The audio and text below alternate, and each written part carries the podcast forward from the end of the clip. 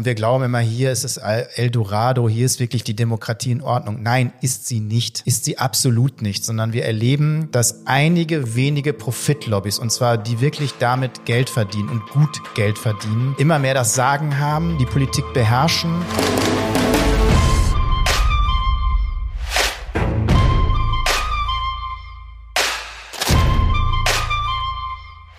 Na, Marco, worüber hast du dich denn zuletzt besonders geärgert? Ach, besonders geärgert habe ich mich darüber, dass wir endlich mal eine Debatte hatten über Profitlobbyismus, natürlich getrieben durch die ganzen Korruptionsfälle, die ja durch die Decke gegangen sind und die eben keine Einzelfälle waren.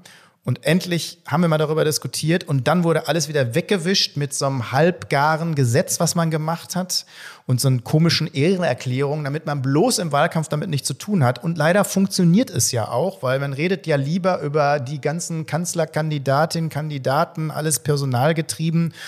Und über die wichtigen Themen reden wir wieder nicht. Und das wird mich wahrscheinlich ärgern bis zur Bundestagswahl.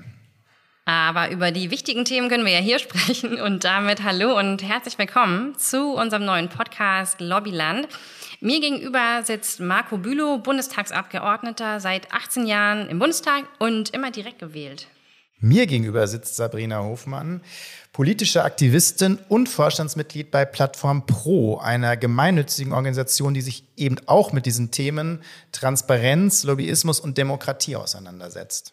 Und das ist die erste Folge unseres neuen Podcasts Lobbyland. Wir haben sie Amtor System Einzelfall genannt. Marco, was erwartet uns denn heute? Ja, ich bin eigentlich dagegen, Sachen zu personalisieren oder an Personen festzumachen, obwohl Amtor hat es, also Philipp Amtor hat es natürlich verdient. Ich finde es auch okay. Aber es geht natürlich eigentlich um dieses System, wo immer gesagt wird, ach, das sind doch alles Einzelfälle. Nein, sind es nicht, aber genau dazu dann später mehr. Marco, wenn es der Welt an etwas nicht mangelt, dann sind es eigentlich Podcasts. Warum machen wir einen? Ich meine, es ist, es ist Sommer, alles öffnet wieder, man kann wieder raus ins Leben. Warum sitzen wir hier? Ja, weil jeder einen Podcast macht. und weil ähm, man darum nicht drum kommt. Nein, weil ähm, ich glaube, es eben viele Podcasts gibt. Es gibt auch gute Podcasts, aber meistens eben aus zweiter, dritter Hand, wo über was diskutiert wird, wo die Leute nur das vom Hören sagen kennen oder weil sie vielleicht sogar gut recherchiert haben. Aber ich bin halt in the box. Und ich glaube, wenn man mittendrin ist, 18 Jahre das erlebt hat, an den Tischen gesessen hat, Lobbyismus hautnah erlebt hat, dann ist es ein anderes Berichten. Und genau das möchte ich tun. Das habe ich schon immer getan. Das möchte ich aber noch mal direkter tun.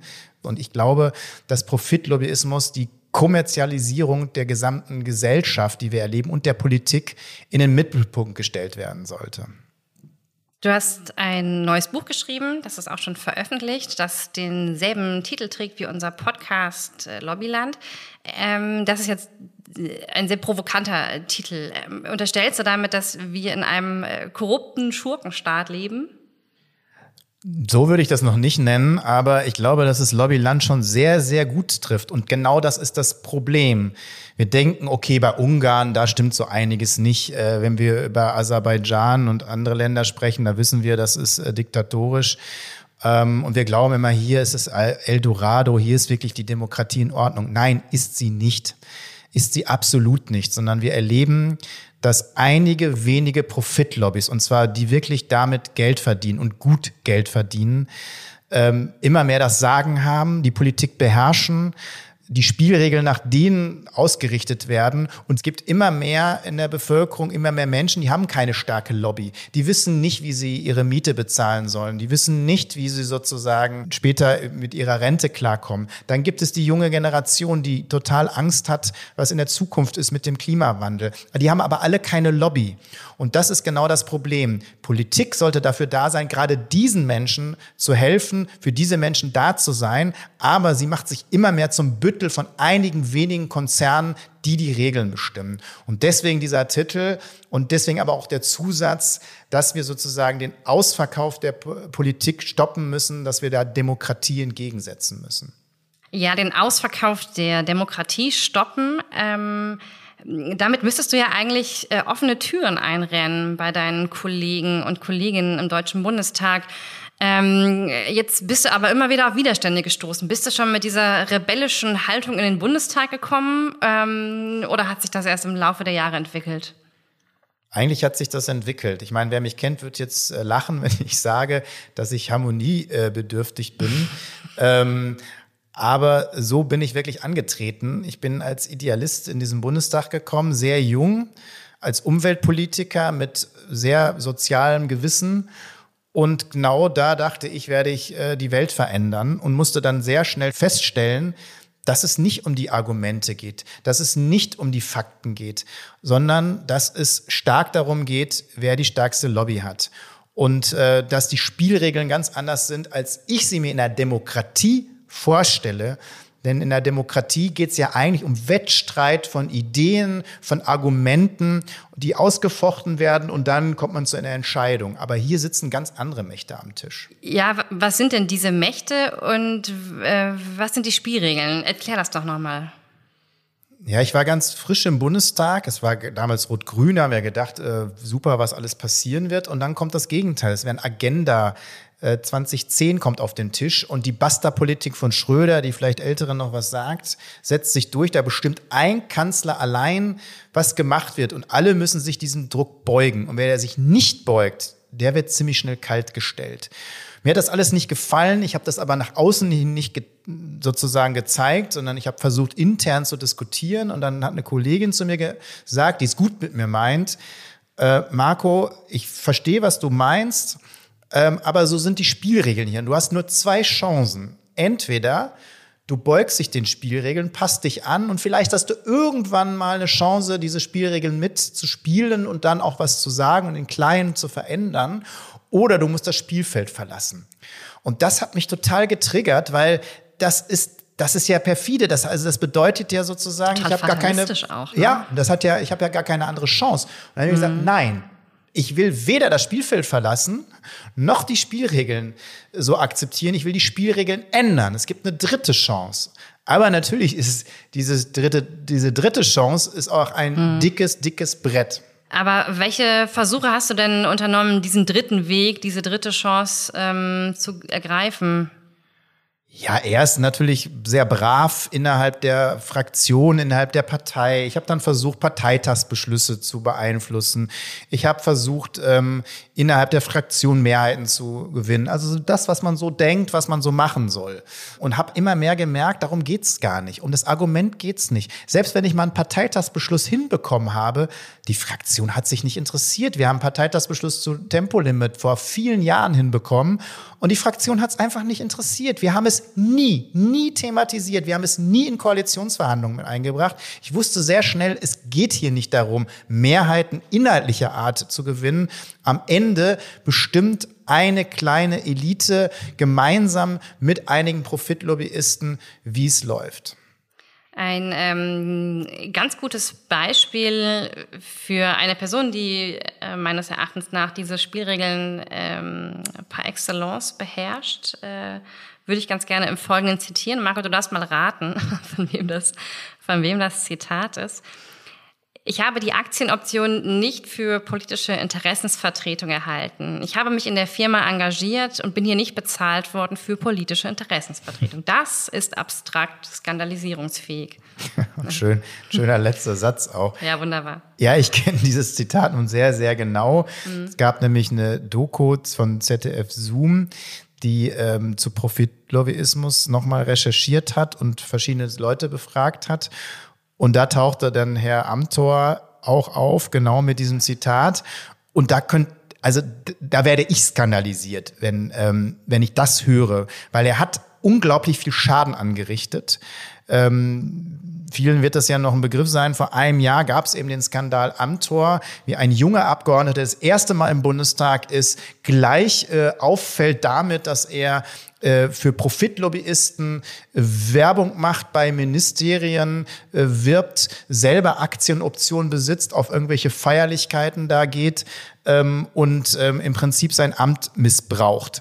Und ähm, er hat sich nicht im Bundestag gestellt in der Diskussion. Ich kann mich an die Debatte noch erinnern, hält aber sonst moralisch, hochmoralische Reden seine mhm. Werte, er ist ja so ein Wertekonservativer, der das ja unglaublich wichtig findet. Aber da fand er das gar nicht wichtig. Der hat dann irgendwann gesagt, ja, es tut ihm irgendwie leid und das ist jetzt auch vorbei damit. Ähm, aber ansonsten ist nichts passiert. Er hat auch schön diese Ehrenerklärung unterschrieben. Aber dann gibt's eine Doku fast ein Jahr später und der lügt der der Menschen wieder ins Gesicht. Natürlich hat er sein Amt missbraucht.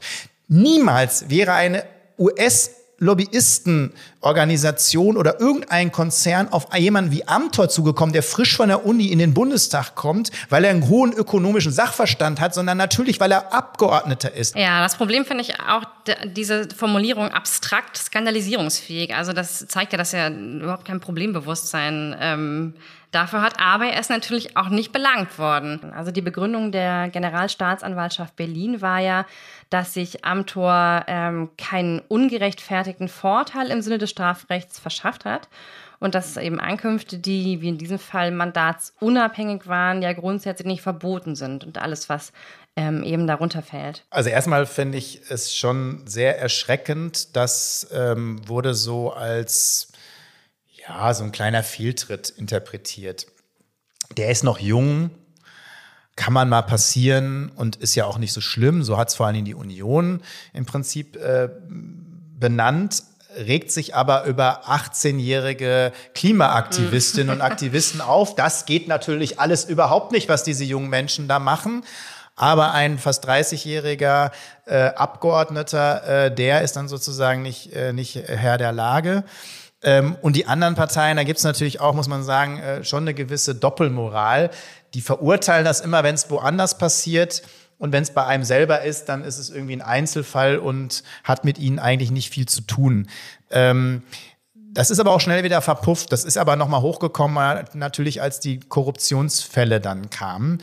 Und da muss man sagen, ja, jetzt generieren sich alle als die unglaublichen Lobbyisten, Bekämpfer, Transpar ähm, Kämpfer für Transparenz. Das sind alles Leute, vor allen Dingen die am lautesten sind. Ich kenne sie ja alle schon ziemlich lange die lange nichts dafür getan haben, dass sich irgendwas durchsetzt, weil diese Diskussionen um Lobbyregister, um Transparenz, um Regeln für Abgeordnete ringen ja einige, wie ich eben auch, seit über zehn Jahren. Ja, also ich habe mal versucht ähm, zu äh, recherchieren, was Abgeordnete alles dürfen. Ähm, und ich bin zum Ergebnis gekommen, eigentlich alles. Also ähm, es gibt genau. ja fast nichts, was ihr nicht dürft. Das finde ich total äh, interessant, weil ja im Prinzip seid ihr ja ähm, Abgeordnete, ihr seid von der Bevölkerung gewählt, von der Bevölkerung gewählt und repräsentiert und diese ja auch, auch, und auch bezahlt, auch nicht so schlecht. Ähm, eigentlich ist das ja für den normalen Arbeitnehmer, die normale Arbeitnehmerin, vor allem aber für Beamte ja völlig absurd, dass jemand, der Vollzeit arbeitet, äh, noch acht Nebenjobs hat, die ihn zudem noch in einen Interessenskonflikt mit dem Hauptarbeitgeber, in dem Falle eigentlich der Bevölkerung bringen, dass jemand weitreichende Entscheidungen trifft, obwohl er befangen ist ähm, dass jemand Geschenke annimmt, Reisen annimmt, Einladungen zu ähm, Konzerten oder ins Stadion erhält. Und darüber gibt es so wenig Transparenz. Und die einzigen, die da Transparenz schaffen könnten, das wärt ja eigentlich ihr. Ja, das, aber das ist, das ist natürlich der eigentliche Skandal. Also wir müssten, so war auch mein Verständnis immer, der Bundestag müsste der transparenteste Ort überhaupt sein. Das ist keine Firma, das ist keine Familie. Die Menschen für die wir ja Politik machen sollen, die uns wählen, die uns bezahlen, müssen auch die Chefs, die Chefinnen sein. Ne? Also die müssen sozusagen ja auch alles wissen über uns. Und genau das wurde ganz lange verhindert. Und das ist ja so ein eigentlicher Skandal. Und wir machen unsere Regeln alle selbst. Also ein Strafgesetzbuch müssen wir uns schon noch halten. Ähm, aber ansonsten haben wir eigentlich fast keine Regeln. Genau, wir geben uns unsere Regeln selbst und die sind viel zu weitreichend, äh, viel zu wenig transparent. Ein bisschen hat sich das jetzt verändert, aber das reicht natürlich nicht aus. Also was mich ja überrascht hat, war, dass ähm, laut der neuesten Recherchen von Abgeordnetenwatch und Spiegel ja fast ein Drittel der Abgeordneten Nebentätigkeiten haben. Es wurden ja jetzt insgesamt über 35 Millionen Euro seit der letzten Wahl gemeldet, teilweise auch nachgemeldet. Und ähm, wenn man sich die Anzahl der Nebenjobs anschaut, dann liegt ja bei einigen die Vermutung nahe, dass sie äh, im Nebenjob Abgeordnete sind. Ja, aber genau das ist ja das Problem. Die drei Viertel der anderen Abgeordneten, die das nicht tun, die machen die Arbeit. Die mit den vielen Nebenverdiensten, die machen ja eigentlich nicht die Arbeit. Die können die Arbeit auch nicht machen. Das, denn es ist ein 60-Stunden-Job in der Woche, wenn man es richtig macht. Man hat keine Zeit für andere Dinge. Interessant ist aber, dass es eben gerade die wichtigen Abgeordneten sind, die viel Einfluss haben und auch wo die anderen eher so hochschauen, boah, das ist ein toller Politiker, weil er eben viele Nebenverdienste hat, weil er so gut in der Wirtschaft ankommt und weil er ja sozusagen der Hans Dampf in allen Gassen ähm, ist.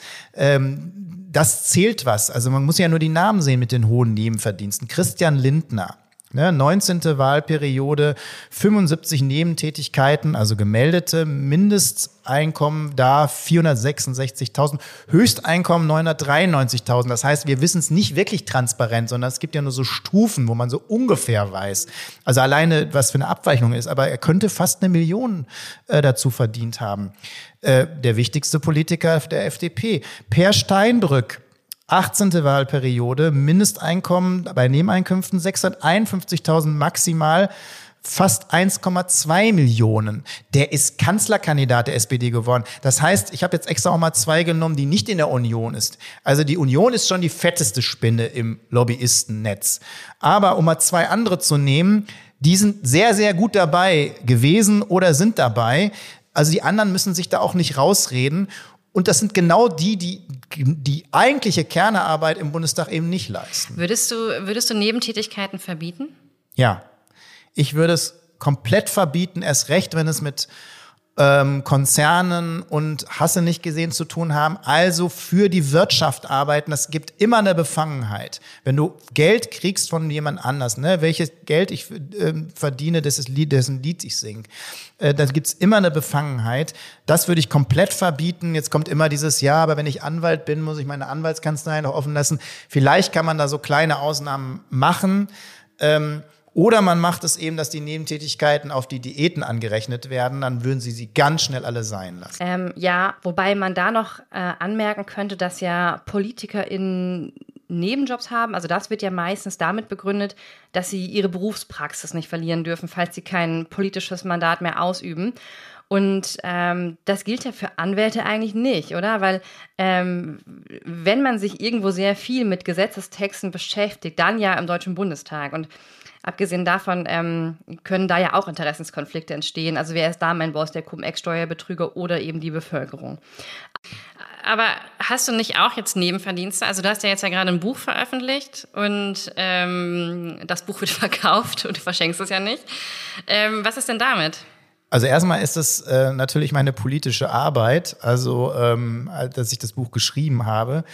Ähm, und nein, ich verdiene ja nichts mit. Also erstens, vielleicht habe ich auch schlecht gehandelt, aber ähm, es ist jetzt äh, verschwinden, was man an einem Buch bekommt. Aber alles, was ich denn dann bekomme, das fließt genau jetzt in diese Initiative Lobbyland. Also kein Euro wandert da in mein privates äh, Geldsäcklein. Ja, magst du uns vielleicht noch ein bisschen was zu der Initiative erzählen? Genau, Lobbyland ist eben mehr als ein Buch. Ähm, das ist der Ausfluss von den 18 Jahren Bundestag und den Erfahrungen auch der, der jüngsten Zeit.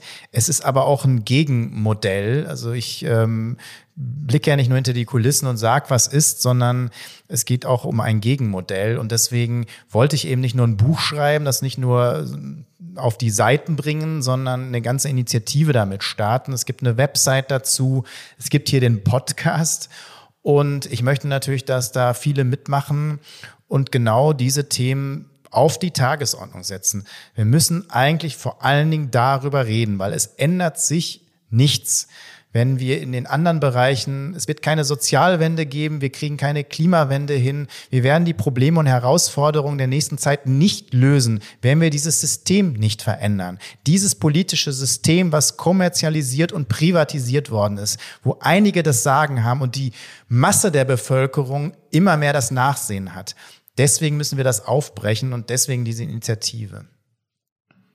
Ja, du hast jetzt ja recht ausführlich von der Schieflage unseres demokratischen Systems berichtet.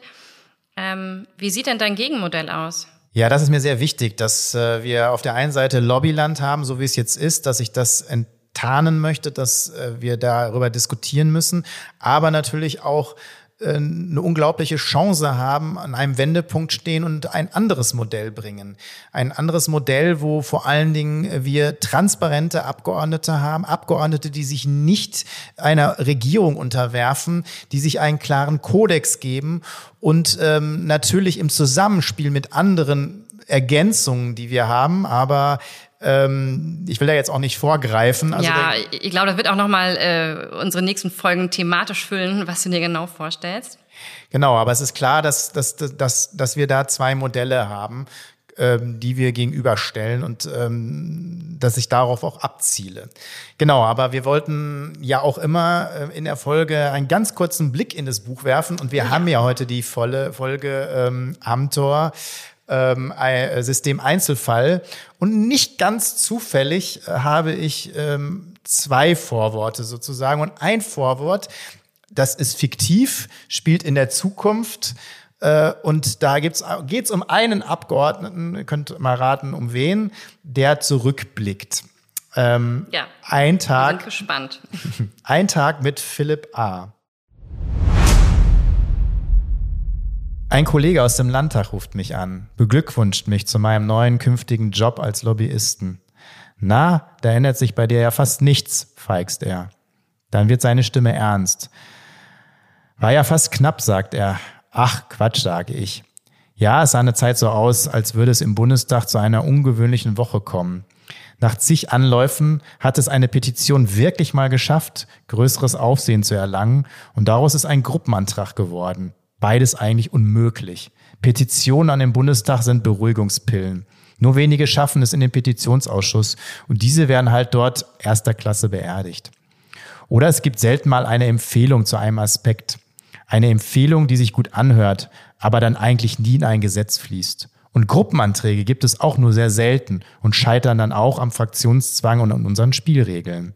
Wo kämen wir denn dahin, wenn Abgeordnete selbstständig denken, machen, was sie wollen oder sogar mit Abgeordneten aus anderen Parteien ins Bett gehen, statt sich an die eigenen Regeln zu halten? Glücklicherweise sehen das dann doch eigentlich alle Fraktionen gleich und deshalb schert da auch fast niemand aus. Und wenn, dann bekommt er Stress. Auf jeden Fall bekommen eigentlich nie für einen Gruppenantrag die nötigen fünf Prozent der Abgeordneten zusammen. Diesmal bekam die Petition zur Einrichtung eines Bürgerrats, der über die Größe des Bundestages, die Vergünstigung und Privilegien der Abgeordneten und die Regeln gegenüber Lobbyisten verhandeln sollte, sehr viel Zulauf in der Öffentlichkeit. So viel, dass sich diesmal sogar einige verrückte Abgeordnete zusammengeschlossen haben und bei ihren Kollegen getrommelt haben. Natürlich wären sie niemals durchgekommen, dass die Beschlüsse eines solches Bürgerrats bindend waren.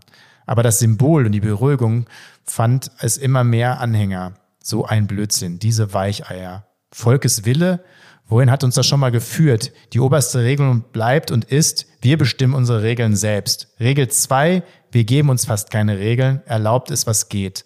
Einiges muss man halt geschickt machen.